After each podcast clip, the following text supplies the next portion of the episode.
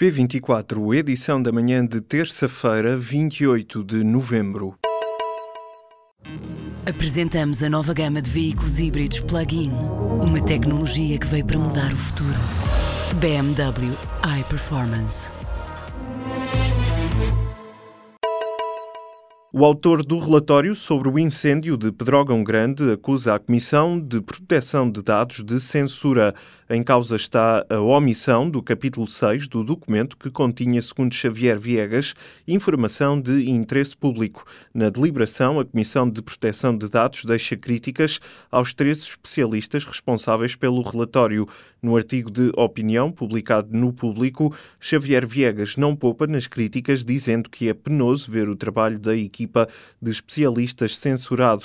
Para o professor catedrático da Universidade de Coimbra, o incêndio de Pedrógão Grande foi a maior tragédia que se verificou até hoje em Portugal, associada a um incêndio florestal. Bruxelas quer transformar o mecanismo europeu de estabilidade num fundo de estabilização. O objetivo é criar uma espécie de versão europeia do Fundo Monetário Internacional. Quem o diz é o diário espanhol El País, nesta terça-feira.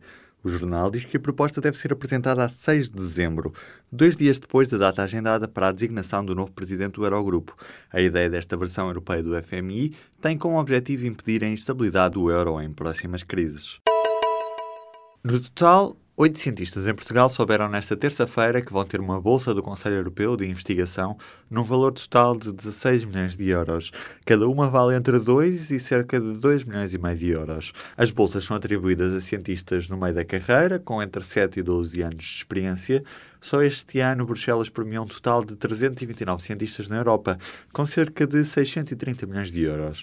Sete das oito bolsas atribuídas a Portugal são para investigações na área das ciências da vida, para quatro centros de investigação da área de Lisboa, Fundação Champalimau, Instituto de Medicina Molecular e depois em Oeiras, o Instituto de Tecnologia Química e Biológica e o Instituto Gulbenkian de Ciência, e há também uma bolsa na área das Ciências Físicas e Engenharias para a Universidade do Minho, no valor de 2 milhões de euros. No ano passado foram registados em Portugal mais de mil novos casos de infecção por VIH. Os dados constam num relatório divulgado nesta terça-feira pela Organização Mundial de Saúde. Os números agora apresentados são bastante acima dos 840 novos casos reportados em maio pelo Programa Nacional para a Infecção VIH-Sida e Tuberculose. De acordo com a diretora deste programa, Isabela Aldir, esta diferença de número justifica-se com o desfazamento na introdução dos dados a responsável prefere salientar a tendência decrescente e consistente da doença desde 2000.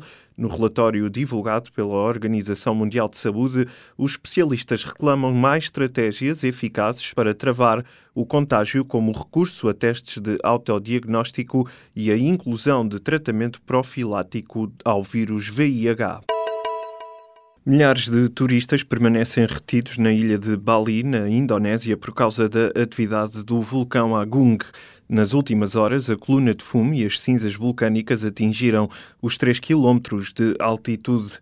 As autoridades mantêm, por isso, o alerta máximo e alargaram a proibição num raio de 12 km em redor do vulcão. Pelo segundo dia consecutivo, é praticamente impossível sair da ilha ou chegar por via aérea.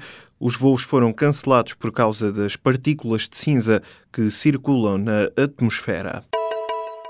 Numa sala cheia em Lisboa, os socialistas celebraram os dois anos de executivo. Nesta segunda-feira, António Costa revelou-se momentaneamente cansado. Eu posso estar momentaneamente cansado, mas isso em nada diminui as minhas ganas, a minha vontade, a minha força, a minha determinação de continuar a levar para a frente o PS, o governo e o país porque é isso que as portuguesas e os portugueses esperam de nós. O primeiro-ministro, em modo secretário-geral do PS, deu a garantia de que tem a ambição de ir além do programa de governo, porque este não está esgotado, diz António Costa. Horas depois de Mariana Mortágua, do Bloco de Esquerda, ter dito que palavra dada não foi palavra honrada, a propósito da mudança de sentido de voto dos socialistas no que toca à contribuição das renováveis, Costa reafirmou, como temos dito, palavra dada será sempre palavra honrada.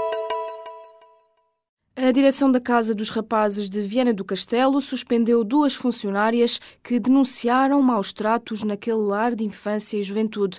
A instituição de acolhimento de crianças e jovens em situação de perigo decidiu, no entanto, manter ao serviço os cinco acusados de maus tratos. Os suspeitos é que terão pedido para serem afastados do trabalho, o que acabou por acontecer.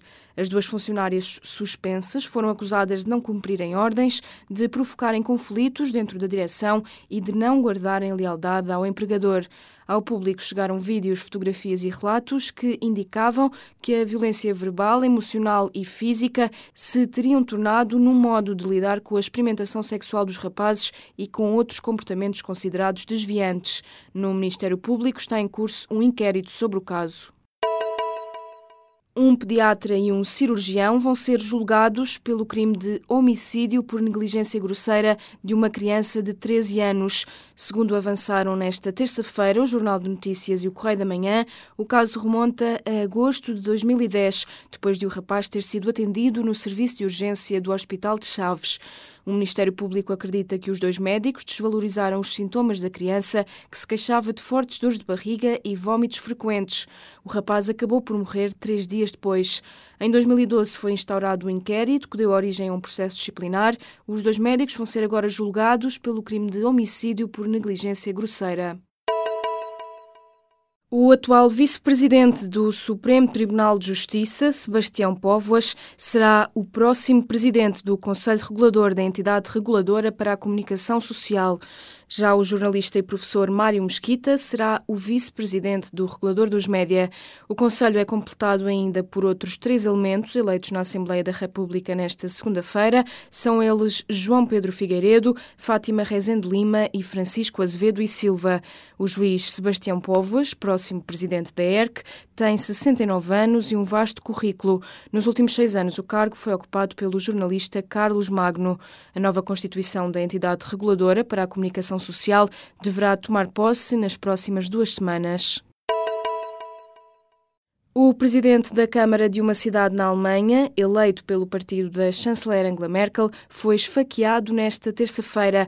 O líder dos democratas cristãos naquela região diz que o atacante gritou palavras de ordem contra a política de imigração local. Andres Holstein foi hospitalizado e já se encontra em casa com a família. Foi esfaqueado no pescoço num restaurante numa cidade da Renânia do Norte-Westfália. De acordo com o primeiro-ministro daquele Estado alemão, as autoridades de segurança acreditam que houve uma motivação política. Também Merkel reagiu à notícia no Twitter, mostrando-se indignada com o ataque.